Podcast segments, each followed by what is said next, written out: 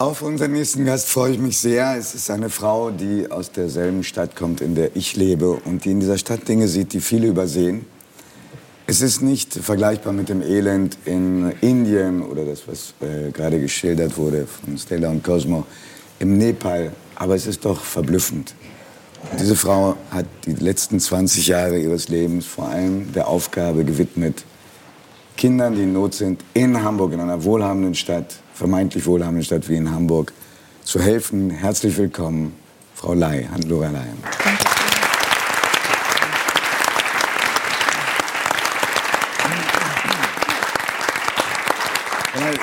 Ich habe mich natürlich versucht vorzubereiten und ich äh, war geradezu beschämt zu lesen, dass Ihre Erfahrung ist, in Hamburg gibt es unter Kindern auch Hunger.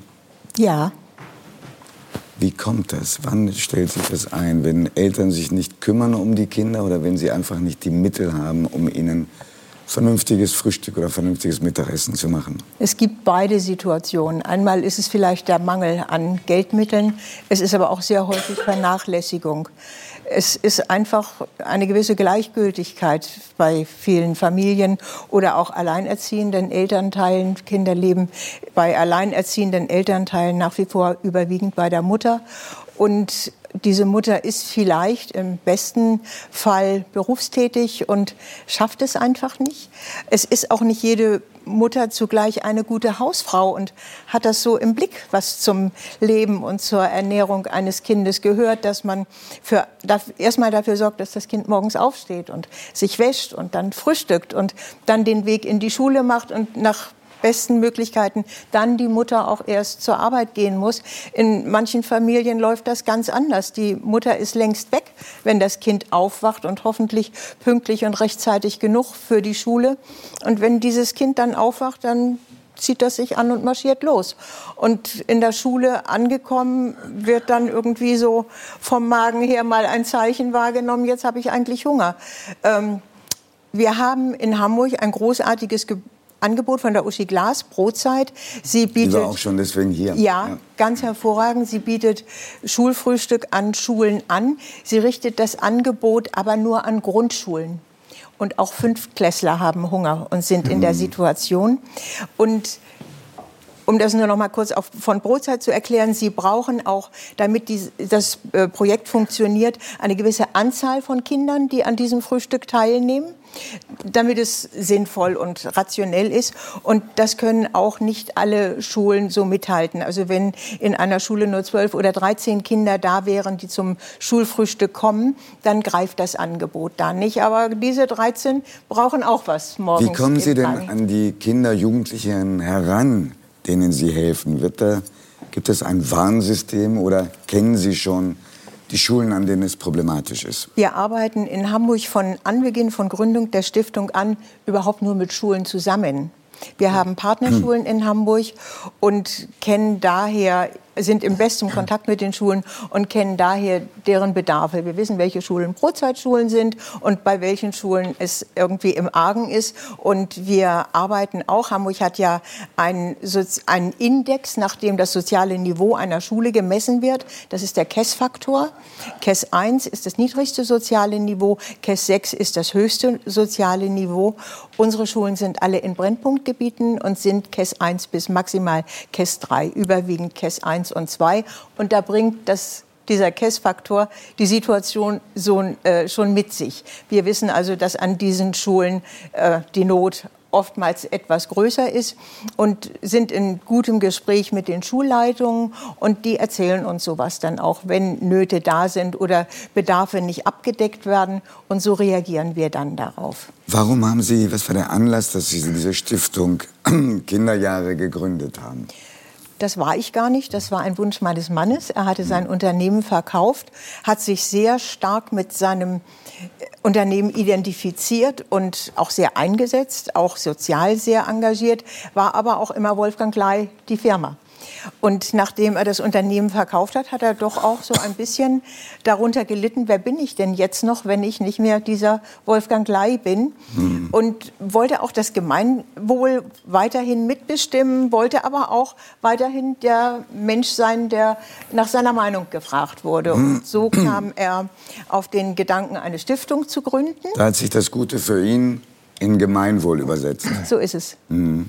Und äh, die Stiftung wurde gegründet. Wir machen das natürlich dann oder machten das natürlich dann als Ehepaar zusammen.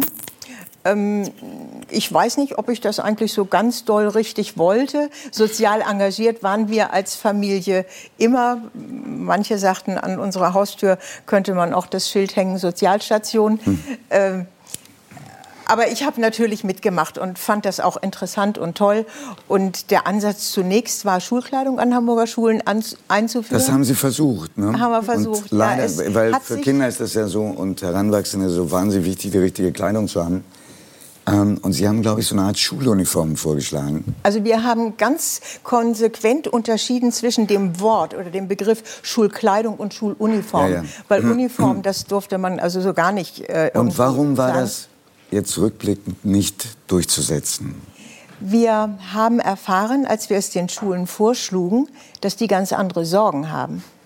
Und es war auch an den, in den, das hätte sich gar nicht nur auf Schulen mit dem niedrigen sozialen Niveau bezogen. Das hätte ich sehr schön gefunden und würde es heute noch schön finden, wenn es überhaupt sich durchsetzen würde, in der ganzen Bundesrepublik meinetwegen.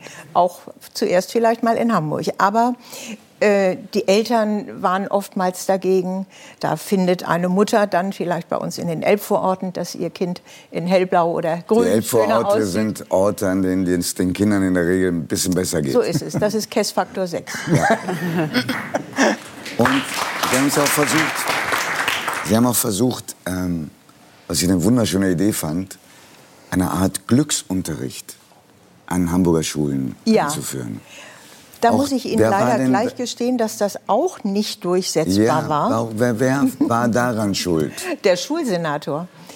Der war der Meinung, dass er bestimmt, welche Schulfächer äh, es in Hamburg geben soll. Aber das war in, ein ganz freundschaftliches Gespräch zwischen ihm und mir, als er das so sagte. Nein, Tatsache ist, dass Schulfächer benotet werden müssen. Und ein Schulfach, das benotet werden soll und Glück heißt und einer kriegt da, Herr Ulrich, vielleicht in ganz schlechter Zeit eine 5. Also das ist irgendwie nicht so gut. Ne? Und ähm, wir haben dann das Thema aber sehr gewandelt. Wir haben Lehrerfortbildungen gemacht zu diesem Thema und die Unterrichtsfächer wurden einfach anders benannt. Es gab Lebensart, es gab Ethik. Es wurde in verschiedene Unterrichtsfächer integriert, wurde so mitbenotet, da wo die Fächer benotet wurden. Und es hat sich aber doch sehr stark verbreitet. Es war ja auch so eine Welle vor zehn, zwölf Jahren. Da wollte jeder sich mit dem Thema Glück befassen. Eckart von Hirschhausen war führend, hat auch uns sehr unterstützt damals in dem Zusammenhang. Aber er hat sich auch ein bisschen von dem Thema wieder abgewendet. Ähm, heute geht es mehr um Achtsamkeit und viele andere Themen, die sich besser äh, in Schulen durchführen lassen, die auch das Gemeinschaftsgefühl in den Schulen mehr hervorheben und ähm, ja die Wichtigkeit dar darstellen, gut miteinander umzugehen. Sie wirken so bei sich und mit dem, was Sie tun, auch eins. Und Sie wirken auch so positiv, auch wenn Sie schwere Missstände beschreiben. Dabei ist das Leben zu Ihnen nicht großzügig gewesen. Sie haben das stimmt, ja schwere Schicksalsschläge erlitten, die wir vielleicht hier nicht vertiefen, aber von der geliebte Mann, von dem sie gesprochen hat, ja. der die Stiftung gegründet hat, ist gestorben. Sie haben ähm, eine Tochter bei einem Unfall verloren. Ähm, woher kommt diese Kraft, die Sie haben und diese, dieser Optimismus, der trotzdem erkennbar ist? Weil das Leben einfach gut ist. Man muss einfach weitermachen, das Leben ist gut und Ziele haben. Hm.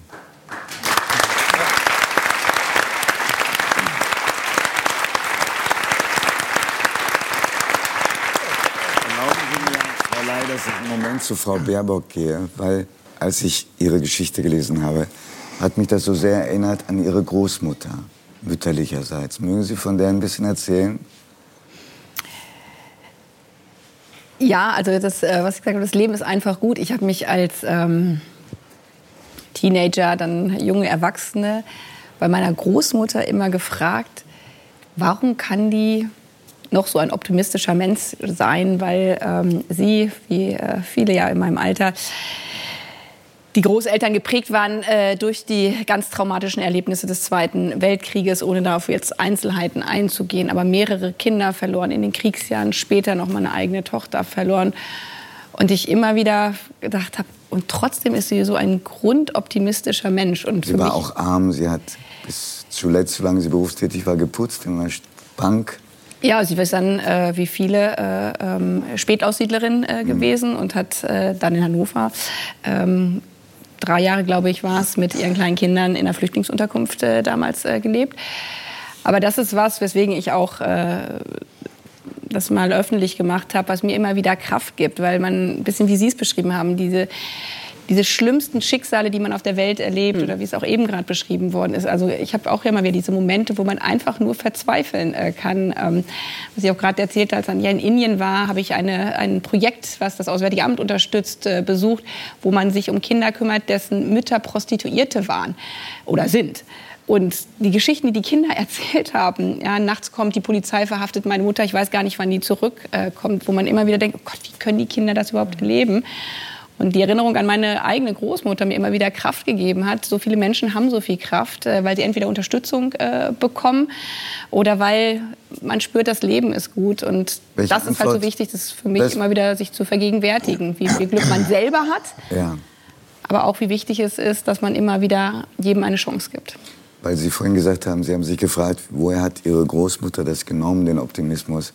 Welche Antwort haben Sie denn gefunden? Also ich glaube, besser kann man es gar nicht zusammenfassen. Und es ist natürlich jeder, jeder, jeder Mensch ist anders und natürlich geht jeder Mensch mit Schicksalsschlägen äh, anders um. Aber weil das Leben schön ist und immer wieder die Kraft zu finden, glaube ich bei meiner eigenen Großmutter, aber wie gesagt, bei jedem Menschen ist das anders, dann doch das Positive. In den schlimmsten Stunden zu wissen, ich habe noch zwei andere Kinder und äh, daraus die Kraft zu ziehen, auch solche Momente zu, zu überstehen. Hm. Frau Ley, was würden Sie sich wünschen für Ihre Stiftungsarbeit? Was ist das, was Sie am liebsten jetzt und sofort durchsetzen würden? Sind die Menschen in Hamburg großzügig zu?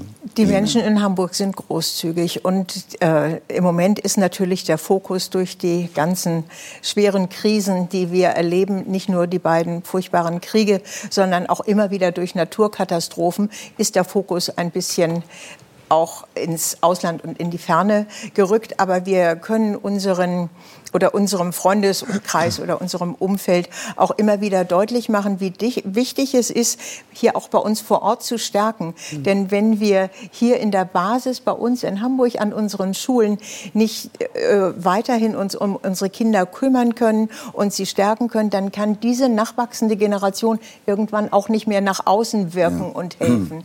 Und darum bleiben wir in unserer Arbeit ganz treu dabei. Aber natürlich, äh, unsere Stiftung ist rein spendenfinanziert. Natürlich brauchen wir auch Spenden, um unsere Projekte durchzusetzen. Und es gibt so viele Themen, die wichtig sind. Das ganze Klimathema findet sich auch in unserer Stiftungsarbeit wieder.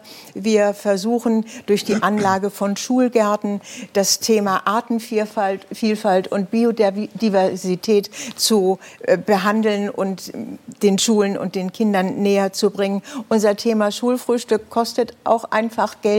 Also wir wir kaufen Schulranzen für Kinder, die bei der Einschulung sonst Aber brauchen Sie, lassen Sie uns doch schön praktisch werden. Ja. Brauchen gerne. Sie jetzt mehr ehrenamtliche Helfer oder brauchen Sie Kohle? Beides. Beides. Also das eine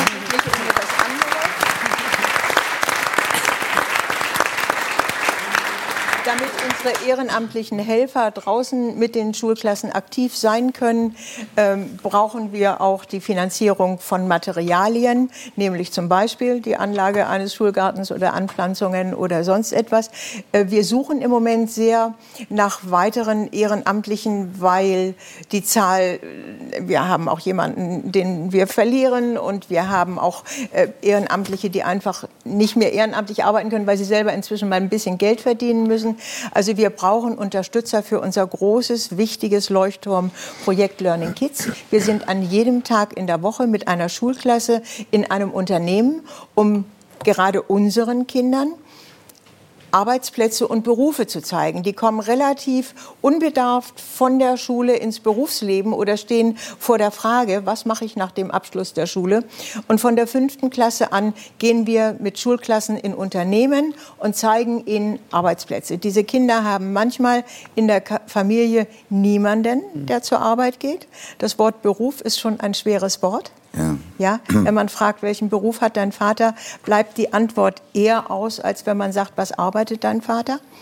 Und darum ist es uns ganz wichtig, dieses Projekt wirklich in der ähm, Weise durchführen zu können. Wir gehen in große Unternehmen, deren Namen ich bestimmt nicht nennen soll hier, aber es sind alle Branchen vertreten, wirklich vom Kaufhaus bis zur Hotelbranche, Handwerksbetriebe, Fabriken, äh, Wasserquellen und so weiter. Frau Ley, ich glaube, ich kann bis morgen viel erzählen. Wir haben das gemerkt. Ich ähm, äh, weiß, dass das jetzt irgendwie wirklich alles andere ähm, als eine Heldentat ist, sondern eher beschämend, beschämend wenig. Ich werde am Montag für Sie und auch für Stella und Cosmo spenden. Mhm. Ich finde es toll, was Sie machen. Ich äh, entschuldige mich für die Stimme, ich habe nicht gesoffen. Ich bin auch nicht erkältet. Ich war aber gestern fünf Stunden in einer Eiskammer, Aircondition, am Flughafen und irgendwie hat es auf die Stimme geschlagen. Alles, alles Gute Ihnen weiter. Halten Sie lange